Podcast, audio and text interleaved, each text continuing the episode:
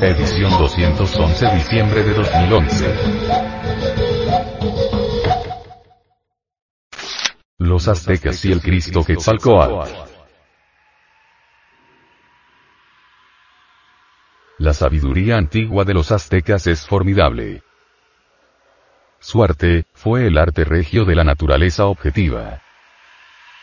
Este tipo de arte se haya asociado a la ciencia y a la religión en su forma más pura. En tiempos de la antigua cultura azteca, nunca estuvo el arte divorciado de la religión, ni de la ciencia, ni de la filosofía. Por medio del arte regio los aztecas llegan directamente a instruir a la conciencia, al alma. Por medio del arte regio se instruye al cerebro emocional y eso es grandioso. En el México antiguo, glorioso, se hablaba por medio de la danza sagrada, se hablaba por medio de la palabra sagrada y se hablaba también a través de ciertos signos científicos. A través del centro motor por medio de la danza se instruía este cerebro. A través del centro emocional fluía la emoción más pura y a través del centro intelectual se adquirían ideas trascendentes y trascendentales. Se instruía al centro intelectual. Se instruía al centro emocional y se instruía al centro motor. Se usaba la palabra iluminada, se usaba la mística religiosa, se usaba la danza. Y así, los tres cerebros del ser humano, intelectual, emocional, motor, recibían instrucción. La sabiduría que floreció en el México antiguo es la misma de Egipto, es la misma de la India milenaria, la tierra sagrada de los Vedas, es la misma de Samotracia, de Troya, de Roma, de Cartago. Quienes piensan ignorantemente que los aztecas adoraban ídolos están totalmente equivocados, porque ellos tenían una cultura extraordinaria y maravillosa que deviene de los más antiguos tiempos. Bien podría haber los aztecas conquistado a Europa para enseñarle una doctrina solar, para llevarla a un nivel de más alta civilización. Si en la vieja Europa se adoró al Cristo, es necesario comprender que en México también se reverenció al Cristo cósmico, al Señor Quetzalcoatl. No es pues Quetzalcoatl un ídolo como presumen de ello muchos supercivilizados ignorantes. El drama del señor Quetzalcoatl es formidable, extraordinario, maravilloso, es el mismo drama de Jesuave en Pandirá, es decir, el mismo drama de nuestro Señor el Cristo. Bien podemos asegurar y en nombre de la verdad que Quetzalcoatl es el Cristo. Veamos cuidadosamente los viejos códices. Allí encontramos riquísima información sobre nuestro Señor Quetzalcoatl. Vivía él, se dice, en una casa espléndida, en una ciudad maravillosa. Viva representación divinal del paraíso terrenal. Un día cualquiera, dice la tradición alegórica o simbólica, mandó llamar a su esposa. Ella concurrió al llamado.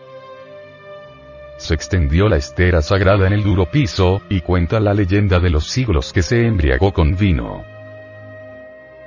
No debe tomarse esto en el sentido literal de la palabra. Realmente se trata de alegorizar el drama idémico, es decir, comió de ese fruto del que se prohibiera cuando se dijo, de todos los árboles del huerto podéis comer menos del árbol de la ciencia del bien y del mal porque el día que de él comieres moriréis. Quetzalcoatl se entristeció mucho por haberse embriagado, es decir, había comido del árbol de la ciencia del bien y del mal. Entonces hubo de abandonar la lejana Tule, la ciudad espléndida de la luz.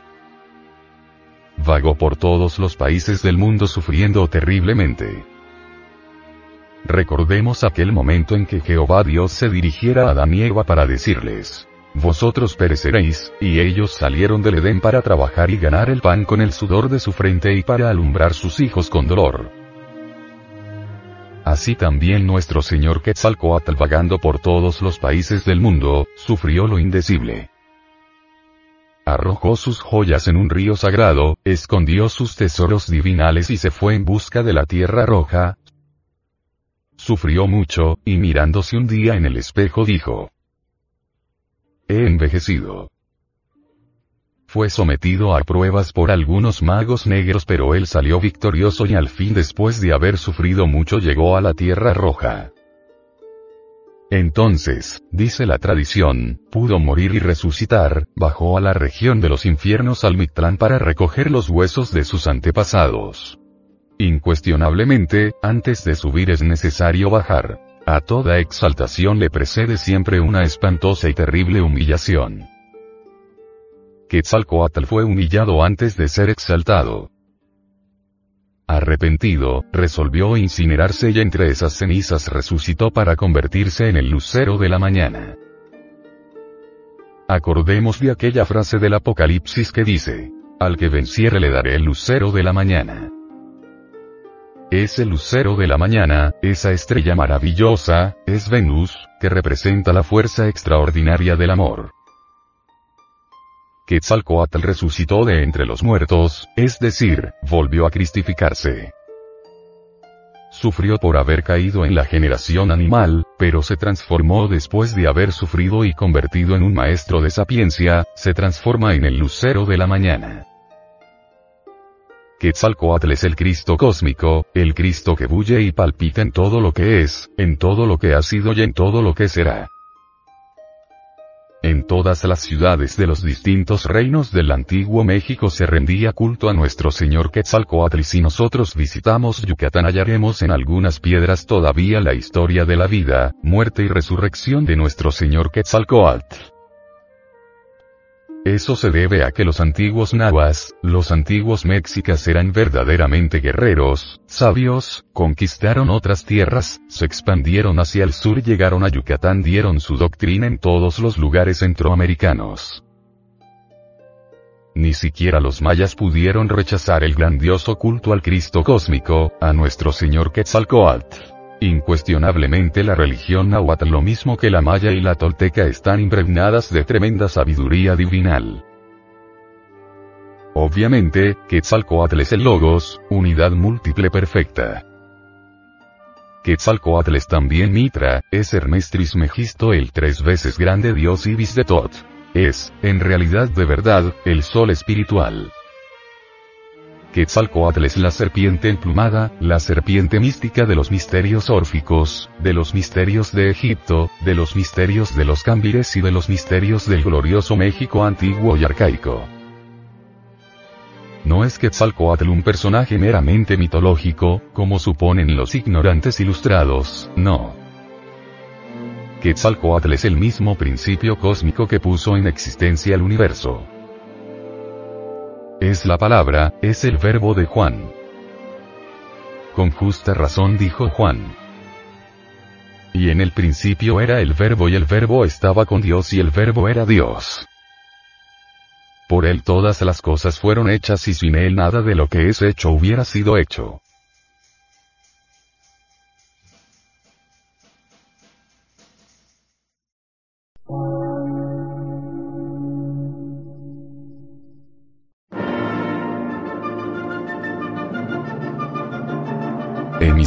Gnóstica, transmundial.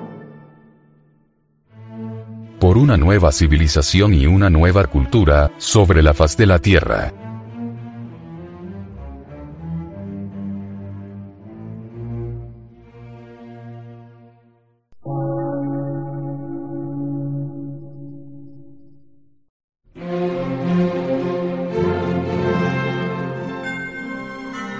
Medio de radiodifusión científico, artístico, místico y filosófico, de la Asociación Colombiana de Centros de Estudios Gnósticos, Antropológicos, Psicológicos y Culturales. A. C.